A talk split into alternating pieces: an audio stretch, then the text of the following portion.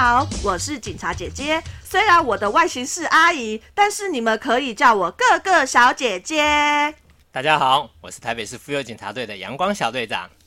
哎，阳光小队长，我们今天到底是要讲什么主题呀？我们今天要讲的主题啊，就是在什么样的情况下会有小朋友把自己的私密照照给其他人呢？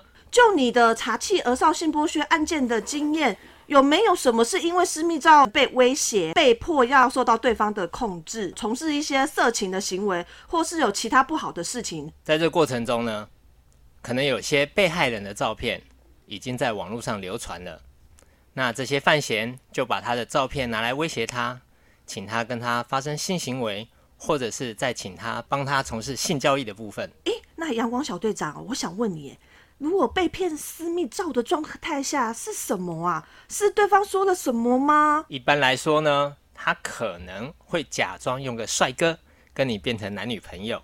真的是帅哥吗？哎哎，当然是假的啊！后面是哪一匹狼你不知道？我还真看过帅哥呢。那他就用自己的照片就好啦。因为如果你说他是帅哥的话，因为他要躲避查气，所以他有可能用其他人的照片，然后来先跟你假装成为男女朋友，然后过程中骗到你的裸照哇，啊。那例如说你不爱我啊，好、你如果爱我，是不是照两张全身的相片给我看？那他们在网络上是不是就是交往的状态？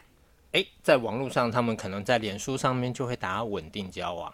好，那其实根本就没见过面。等到你的裸照到他的手上的时候，哼哼，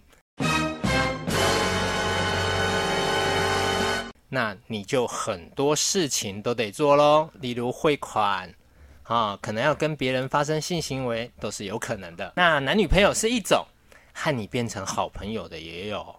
他在生活中和你真正成为好朋友，可是他在用某些因素下，例如说你在学校被人家欺负啦，他利用他自己的朋友来帮你解决事情，再来骗你的裸照，说：“哎呀，我上次帮你处理这件事情，我大哥说我们不应该免费帮人家服务，然后骗到你的裸照呢，他在四处散布。”但是他说不是他，甚至还陪当事人去报案的这种变态也有哦。那这要怎么办啊？当然，我们唯一的方法就是，当有陌生人，或者是你好朋友，或者是其他人，在任何一个网络上游戏中，或者是社群软体中，跟你要裸照的时候，你唯一的方法就是说不。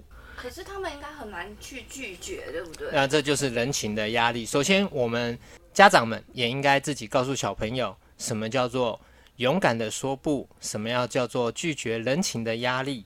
好，这都是我们应该在生活中告诉自己小朋友的。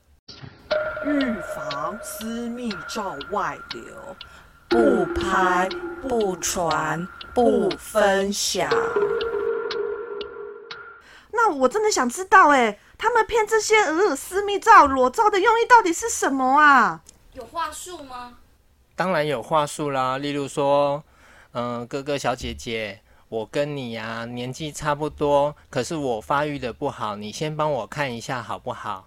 那当你看完的时候，他就说，那你发育的好还是不好呢？可以借我看一下吗？真的有人会传照片？诶，是真的就有人会传。还有一部分就是说，你是不是想当内衣模特呢？我们内衣模特拍一次照大概是五千到一万，那我们会先面试，那你方便传个你胸部的裸照给我看一下吗？我们很在意胸型的哦。哎，可是这个如果照片传过去，比如说是胸部好了，传过去啊，可是对方他会怎么讲啊？还不错哦，我们会先留存，到时候再做一个海选。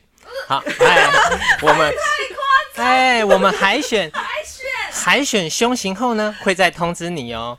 当通知的过程中呢，可能在一两个礼拜内，你就会在网络上发现自己的胸型了。当然，这个不是说海选上了，而是被散布出去了。当事人是要怎么发现他自己的私密照被放在网络上啊？这个很可怕，因为当事人几乎不会发现，都是自己的朋友在某些网站上，例如说什么 PR 啊，某些很很不能讲，很奇怪的网站。好，那目前警方都有在查气中，我们还是跟大家讲说，如果你发生这个事情的时候，也千万别害怕，把它截图下来，避免证据的遗漏或遗失。这个很重要哦。那那我这边有个问题想问那个小阳光小队长，他他们骗了这些私密照，是要上传到色情网站，是要就是要赚钱，还是要做什么用的？首先上传到色情网站之后，它可能会有会员制，那他们会在付费的情况下再提供给自己的会员。那剩下的可能是有些比较更激进的，他就在脸书上面创造了假账号，然后来威胁你。那这个时候你赶快跟台北市政府警察局妇幼警察队或者是 iWin 来做申诉的部分，那我们会马上替你协助下架。那还有一些更奇怪的方式，他会勒索你要钱。好，你要是不给我什么钱，这个照片到学校校长看到也不好吧？会怕？对，当然会怕啊。诶，那阳光小队长，我又有疑问了，哎，那他这个行为是会触犯到什么法律责任呐、首先，我们可以看到我们的国家有一条叫《儿童及少年性剥削防治条例》，有点老舌，可是大家可能没有听到这么长的法令的时时刻。那我们今天来介绍的哪有老死？你看，你你再听一下《儿童及少年性剥削防治条例等一下你就直接讲《儿少性剥削防治条例》就》，可可是它的全名是这个条例。我们为了加深你们的注意力，还有大家不要以为说，哦，那我只有照片算不算《儿童及少年性剥削防治条例》里面的犯罪呢？其实，在他只要有骗你、有散布或者是有威胁你，他持有你的裸照。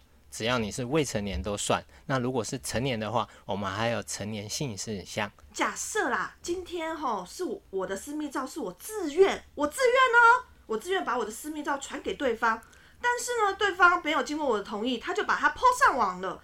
可是这是我自愿先传给他的，哎，那这有犯法吗？我想知道，哎，首先，警察单位这边跟你确认一下，你是成年还是未成年。我们十八岁，呃我刚好十八，你刚好十八的话，那就属于刑法第两百三十五条，所谓是妨害风化。好，那就是散布猥亵图片的部分。那如果你今天我十六岁，我我十四岁，你十六，你十四，很抱歉，虽然是在你自愿的情况下，可是对方除了持有，如果持有没有散布，也违反《儿童及少年性剥削防治条例》。好，非法持有的部分，那如果他有散布，那也是违反这个《儿少性剥削防治条例》的部分。我想问一下哦，就是说裸照真的被上传到色情网站了，那我要带一些什么证据去给警察做调查？这边是重点了，这个小姐姐讲到重点。哦，重点来了，我们刚刚讲了，第一个不要紧张，第二个不要太快封锁它，请你把你所有的证据先截图下来。如果又不好意思的话，我还是建议你先找专业的警察，反过来先封锁，封锁了之后，你很多资料就不见了。预防私密照外流，不拍、不传、不分享。总之，在私密照片传出去之前，务必三思而后行。不论在网络上或现实中，有人要求以私密照来交换金钱、游戏点数、限量商品或昂贵礼品等，除慎防透露真实个人资料外，切勿因为一时的欲望而造成永无止境的批判与威胁。那阳光小队长在这边奉劝大家，在遇到任何事情的时候，都需要冷静的面对，寻求专业的协助。如果说你有任何的鼓励要写的话，尽量留言，我们才会有下一集哦，也会有阳光小队长跟大家见面哦。很抱歉，这边跟大家讲一下，阳光小队长不是不跟大家见面，而是说阳光小队长见面的都是被害，我真的不希望你们见面。粉丝见面会啦，给你办一场啦。